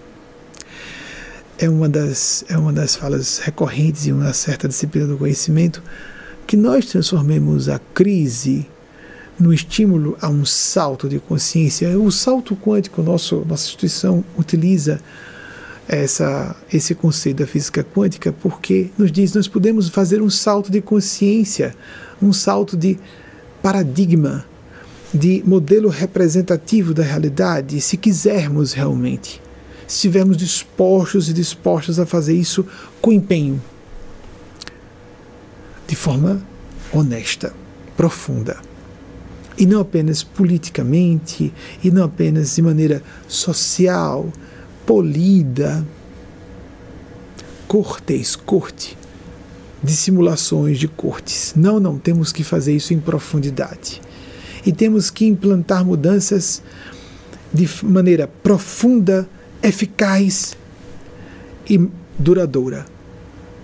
Essa maneira de aplicar tem que ter todas essas facetas, ou não vamos sobreviver como civilização, nem como espécie sobre este cãozinho minúsculo, esse pó de areia cósmica que é o nosso grãozinho de, de poeira, que é o nosso planeta. É inadiável esse processo de mudança. É inadiável, mas estamos otimistas, porque iniciativas, a própria CSW, em sua 65ª edição, essa fermentação de ideias, de grupos, de indivíduos, de comunidades, de organizações não governamentais, de pessoas com visões espirituais e religiosas diferentes ou sem visão religiosa ou com a visão espiritual lato sense buscar um propósito construtivo em todos os eventos. Somente quando nos entendermos como uma unidade que integra uma diversidade, nós poderemos não só prosperar, em direção a uma sociedade mais feliz, mas sobreviver, como falamos há pouco, como espécie e como civilização. Há ajustes que são é, impostergáveis, mas que também podem ser feitos ou a divina providência na nossa visão deísta, ou a divina providência não nos teria entregue essa situação, não nos teria colocado nas mãos, não nos teria entregado nas mãos essa, esse desafio. O desafio chega na medida da nossa capacidade de processamento e de resolução, enfrentamento e transposição de obstáculos, transmutação de algo destrutivo e negativo originalmente em algo que, elaborado, vai se fazer construtivo, positivo, estimulante, revitalizante espiritualizante, para que nós sejamos mais seres humanos, para que nós sejamos mais, portanto, fraternos com quem é diferente de nós, para que nós possamos dizer: não somos as últimas gerações de seres humanos sobre a Terra, somos as primeiras de muitas gerações de milênios de humanidade pela frente apenas nesse planeta cabe à nossa geração. Dificilmente uma geração sofreu tantas crises tão perigosas e potencialmente letais, letais para toda a espécie humana. Há uma possibilidade de genocídio por vários caminhos, há um potencial genocida nas crises que façamos, como nunca dessa forma aconteceu na história da humanidade. Somos a geração com o poder de salvar a espécie humana ou nos permitir derrapar na direção do precipício da autoextinção. Cabe-nos escolher o que fazer. Como indivíduos e como comunidades, como nações, como grupos linguísticos, como o planeta inteiro. Não adianta esperarmos que governantes façam. Não é prático aguardarmos que grandes líderes uh, influenciadores digitais, ou grandes intelectuais ou artistas populares, ou grandes bilionários ou corporações venham fazer o que todas e todos nós podemos fazer. Ao criar uma massa crítica, como diversos autores falam sobre as massas críticas de mudança de consciência, temos agora uma onda claramente de origem feminina que nos traz o nosso melhor de feminilidade em homens e mulheres, héteros, bissexuais, assexuados, aqueles que vivem a sexualidade, as pessoas que são cisgênero ou as pessoas que são vivem a transgeneridade. Nós precisamos viver o contato com o nosso eixo de consciência, o movimento mindfulness, o movimento de yoga que está se expandindo. Todas as maneiras de meditação, de oração, de contato com a nossa nossa área mais profunda de sensibilidade, o campo da voz de nossa consciência, da divindade, espiritualidade, como você queira denominar. Não importa a nomenclatura, importa a realidade que vivamos. Nos empenhemos a transformar, nos empenhemos a efetivar no nosso dia a dia. Não aguardemos que outras pessoas façam por nós o que devemos fazer. Agreguemos-nos, formemos comunidades, interajamos com outras comunidades, cooperemos uns com os outros, umas com as outras, porque ou isso ou a destruição de nossa espécie, não só da civilização, da nossa espécie. Somos observados, na nossa opinião, por forças superiores por civilizações superiores e seres superiores. Mas para quem acredita nisso ou não, a observação, a constatação de que nós estamos sofrendo um perigo de destruição em massa, segundo diversos cientistas, a sexta grande extinção em massa de vida na Terra está se aproximando, e essa, a primeira, provocada por seres humanos. Ou nós tomamos providências efetivas e rápidas, ou nós vamos provocar a tal grande sexta extinção em massa da vida na Terra, começando pela nossa forma de vida, a forma humana. Isso é inequívoco. Não importando que se a pessoa creia ou não em Deus, em espiritualidade ou não, seja daquela ou outra nacionalidade, etnia ou grupo linguístico, não importa. Estamos todos abraçados na direção do abismo ou estamos juntos de mãos dadas caminhando na direção, se não do paraíso, de um oásis de convivência, coexistência, se não dá para conviver, pelo menos coexistir, criarmos parâmetros mínimos de convívio fraterno, civilizado, sermos de fato pessoas ditas desenvolvidas, educadas, maduras psicologicamente, inteligentes, racionais de fato. Um dos amigos espirituais, fora da matéria densa, recentemente nos disse que a ideia de que nós, seres humanos, seríamos seres animais racionais é apenas uma teoria científica, não necessariamente seria um fato. Que nós provemos a nós mesmos, a nós próprias, que somos de fato racionais. Não razão no sentido da lógica, da lógica matemática que é transformada em uma busca de benefício próprio, um utilitarismo é, superficial, pérfido, mesquinho, diabólico. As bolhas financeiras podem estourar a qualquer momento. As bolhas das bolsas de valores. E de tudo que é considerado importante e não tem uma base na realidade. Há tanta pseudo-realidade sustentada em pressuposições inconsistentes, que a qualquer momento, como a explosão das bolsas de valores, podem nos levar na direção de novo do precipício. Que nos conscientizemos, mas começando do núcleo de nós próprios, de nós mesmas. Faça sua prática de oração todos os dias. Oração ou meditação, pesquise a respeito do assunto.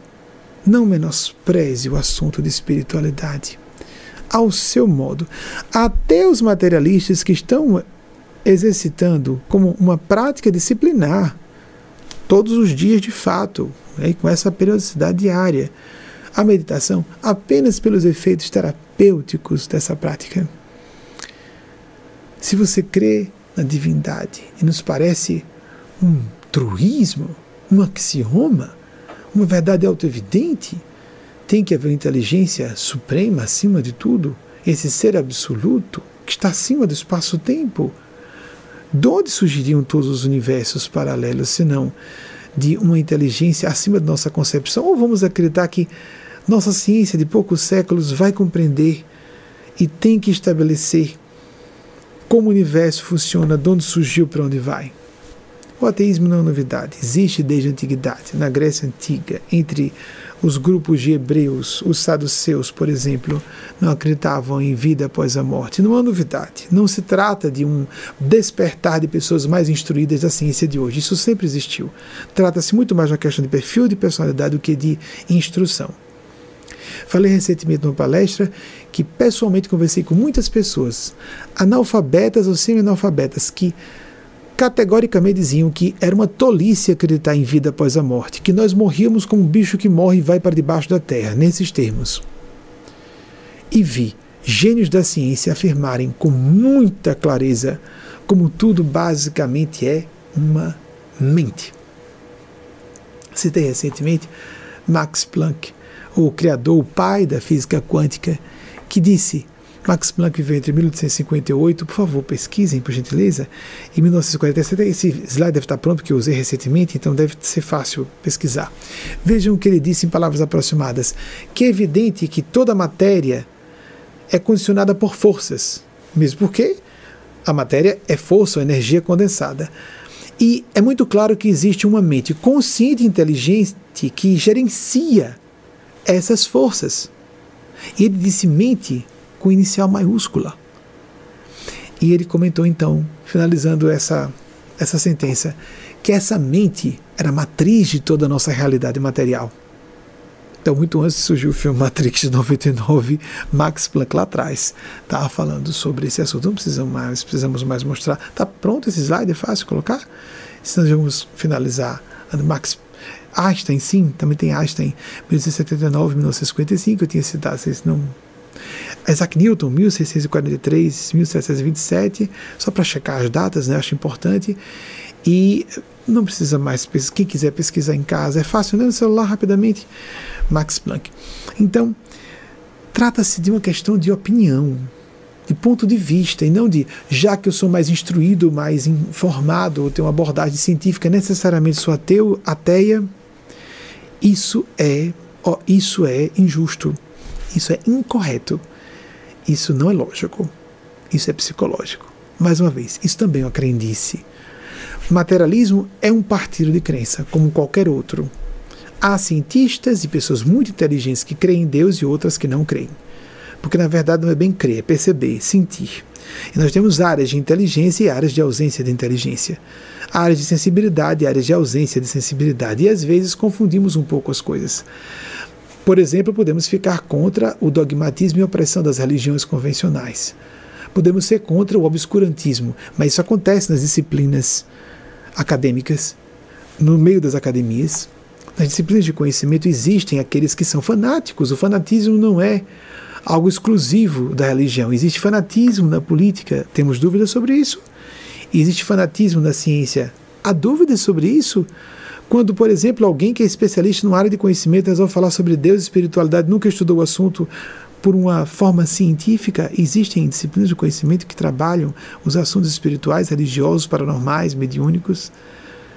Por que que um PhD numa certa disciplina de ciência exata Digamos, um PhD em física não fala sobre medicina, nenhum PhD em medicina fala sobre física, ou não contesta o que o PhD de física fala, nenhum PhD de física sobre o que um PhD de medicina fala.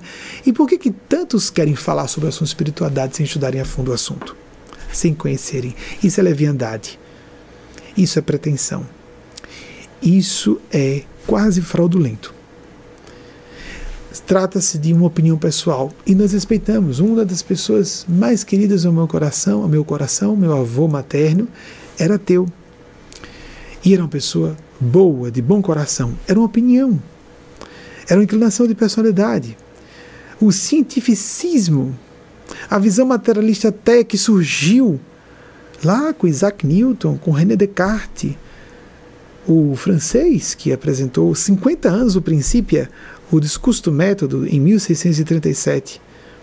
René Descartes viveu entre 1596 e 1650. René Descartes, no discurso do método, já propôs, mesmo dividindo o mundo material do mundo espiritual, como Isaac Newton daria uma base matemática a isso, mas ele, permitam aqueles que me ouviram falar recentemente, me assombrou quando li isso pela primeira vez na adolescência, quando ele disse que nós podíamos evidenciar a essência de Deus apenas por uma esfera.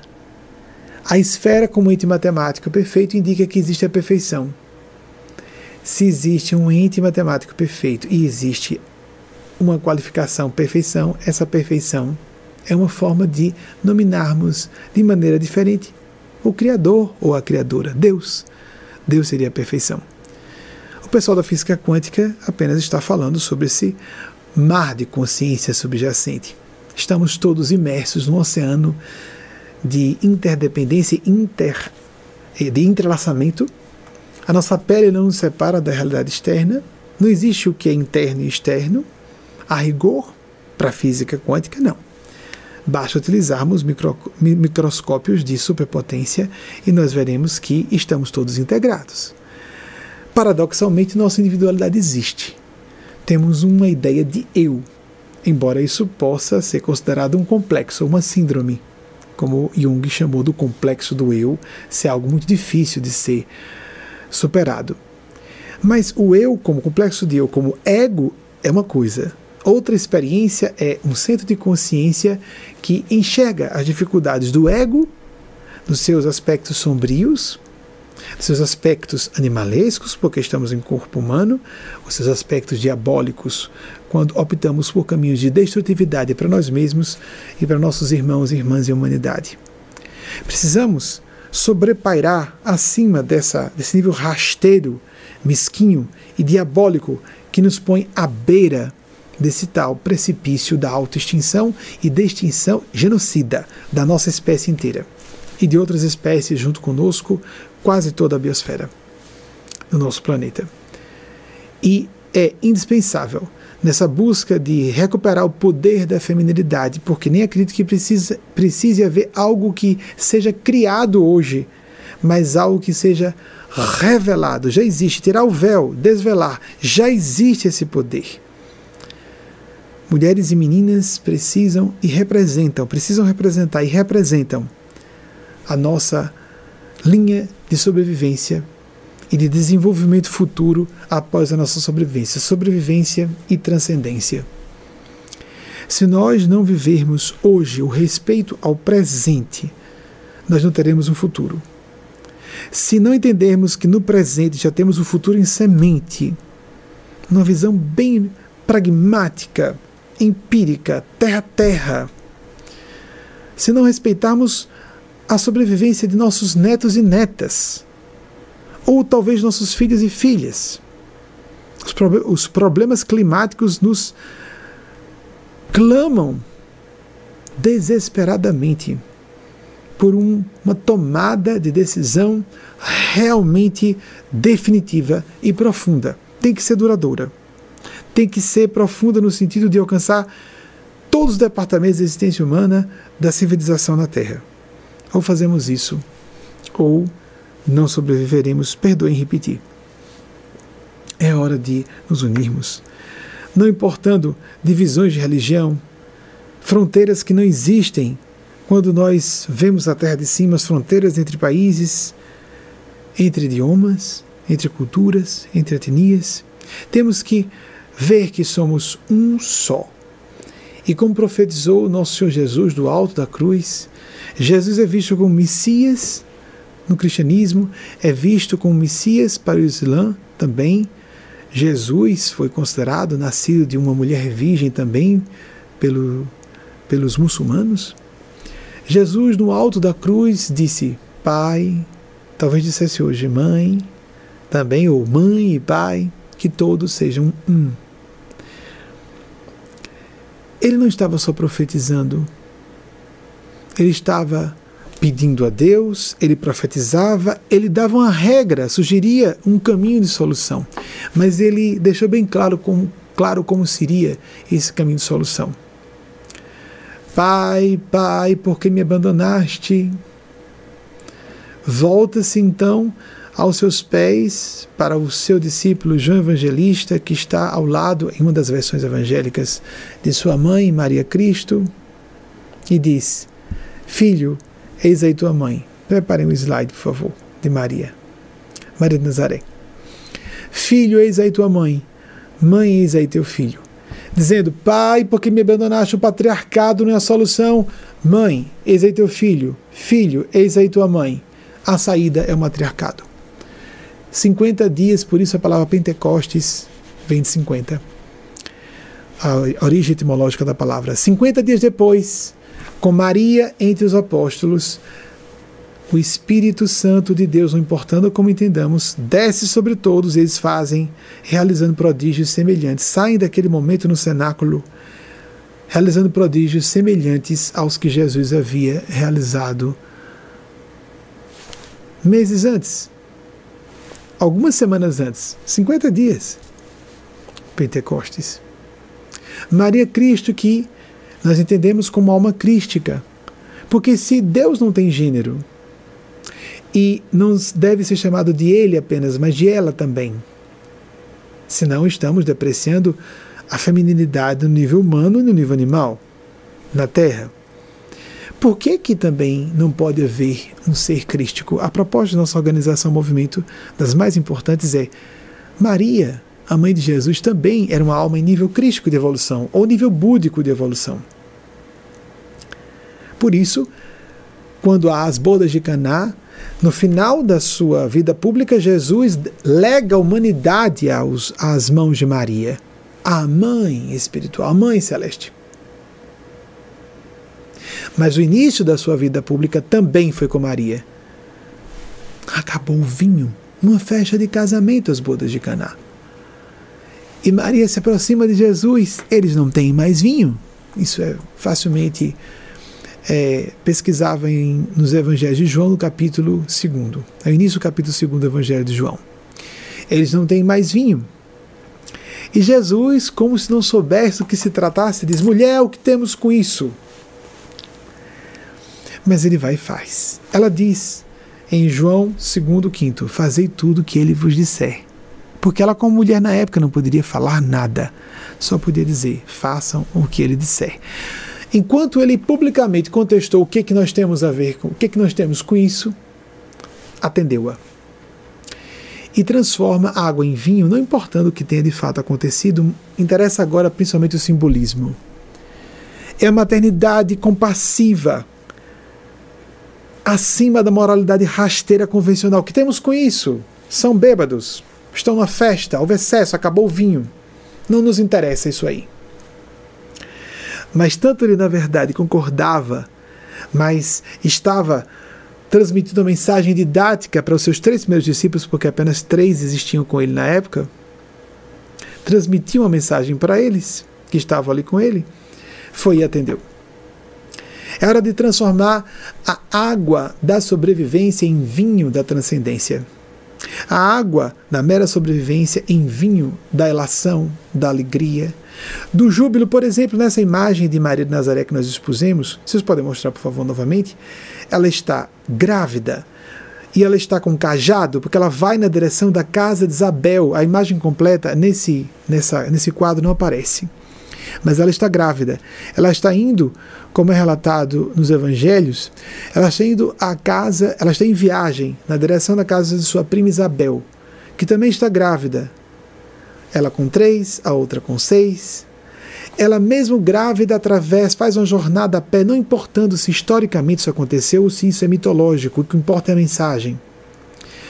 Grávida, ela se põe a viajar sozinha, a pé, para servir uma prima que era mais velha. Servir em atividades domésticas. Foi para ser uma serva em atividades domésticas. Ela, a mãe do que seria o Messias, para muitas e muitos de nós. Demonstrou sua grandeza se colocando a serviço. Quando Jesus, na última ceia com seus apóstolos, eu sei que estamos no limite do nosso tempo, quando Jesus, com seus apóstolos, na última ceia, desveste-se de sua roupa. Agora temos a imagem completa e vocês observem que aparece ah, o ventre eh, um pouco mais volumoso, característica da gravidez, com o pudor do braço que cobre o peito, com cajado para apoiar, ah, apoiar seu caminhar vacilante de uma mulher grávida. Jesus desveste-se sua roupa, dizem os evangelhos. A nudez de Jesus, isso a gente não para para pensar, no é dia dos apóstolos, na Santa Ceia. Queria dizer, desvestindo-se de todo o papel social. Cinge-se na cintura com um, uma espécie de toalha característica dos servos e de escravos e vai lavar os pés dos apóstolos e diz: quem quiser ser o primeiro no reino de Deus. Numa nova civilização, seja aquele que serve ou aquela que serve a todos e a todas. Amigas, amigos, isso não é ser bonzinho ou boazinha. Não é para ganhar o reino de Deus depois da morte, é para sobrevivermos hoje. Nosso Senhor Jesus não foi só um fundador de religião, foi um grande entendedor do ser humano. Ele estava falando como funcionamos como indivíduos e comunidades. Quem tem poder tem poder para uma função, uma responsabilidade e um serviço à comunidade. A nossa inteligência, nossos talentos internos, nossos recursos externos devem estar a serviço do próximo, das comunidades que somos partícipes, assim como a mãe. De novo, a ideia da mulher e da mãe. Com todo o seu poder de ser adulto, com um bebê completamente dependente dela, ou uma bebê completamente dependente dela, tem poder de gerar leite, de cuidar da criança durante o sono, de limpá-la ou limpá-lo. Ela tem poder para servir. Isso não é algo moralmente bonito, isso é existencialmente urgente. É existencialmente necessário. Nós não vamos existir se nós não entendermos que poder significa delegação de responsabilidade incumbência de serviço, obrigação de dar de si para o próximo. Para a sociedade que somos partícipes. Enquanto ficarmos esse império do patriarcado de eu tenho poder para oprimir, manipular, usar pessoas, agrupamentos, o que seja, a meu bel prazer, ou das pessoas que fazem parte do meu grupo, Enquanto continuarmos com essa mentalidade oculta, ou essa agenda escondida, e por, e por fora dizendo outra coisa, nós não vamos sobreviver como espécie. É hora de darmos um salto de consciência. E se não fizermos isso, pior para nós. Vamos todos juntos para o abismo. Como disse nosso Senhor Jesus, cegos condutores de cegos, ou cegas condutoras de cegas, cairão todas e todos no abismo. Invoco a divina providência, não importa se você crê ou não em Deus ou a sua religião, a divina providência. Aqui temos a imagem completa: Maria trafegando com um cajado, apoiando-se, grávida e a gravidez está até exagerada, ela teria três meses, mas aí isso é uma gravidez avançada. Bonito que ela não está só grávida de Jesus, metafórica, simbolicamente, a maternidade divina está grávida de uma nova civilização. Ou nós entendemos essa grande crise como oportunidade de darmos um salto de consciência e de organização em nossas comunidades e de nós como indivíduos internamente? Porque se nós não nos modificarmos internamente, não vamos extrojetar, projetar, botar para fora de nós algo que seja coerente a essa mudança, nós vamos nos modificarmos internamente. Nunca poderemos fazer o que viemos fazer. Nos salvar. Salvar a terra é uma meta, uma missão para todas e todos nós, indivíduos e coletividades. Não é uma ideia megalomaníaca. É uma obrigação moral e existencial de cada uma e cada um, de todas e todos nós. Que Maria, grávida de todas e todos nós, que a Deus, a Mãe, assim como a natureza, existe a Mãe Terra, a Mãe Natureza. Ou como disse o Espírito Eugênio Paz, eu vou encerrar com isso, o universo é o útero da deusa Mãe para imaginar que seja só um universo, uma bolha espaço-temporal, esquecendo a tese dos universos paralelos, só para simplificar. Que esse universo, que é uma bolha espaço-temporal, é o útero da deusa mãe e o líquido amniótico em que estamos imersos é a infinita bondade desse ser. Mas nós temos que escolher a boa parte, como disse nosso Senhor Jesus, que não nos será tirada. Nosso livre-arbítrio não será violado. Escolhamos o melhor, Façamos o nosso melhor, persistente, sistematicamente, individual e coletivamente. Com todo o nosso vigor da alma, nossas crenças, nossos potenciais internos e externos, em grupo, sozinhos e sozinhas, de todos os modos, por todos os meios, a fim de nos salvarmos, individual e coletivamente. Assim seja. Que Deus abençoe a cada uma e a cada um de vocês, a todas e todos nós que a humanidade se salve, escolha se salvar, essa humanidade, desse pequeno orbe, esse pequeno planeta. Que nós nos escolhamos para o melhor, para que o pior, o mal, não nos escolha e nos trague na direção do abismo. Assim seja.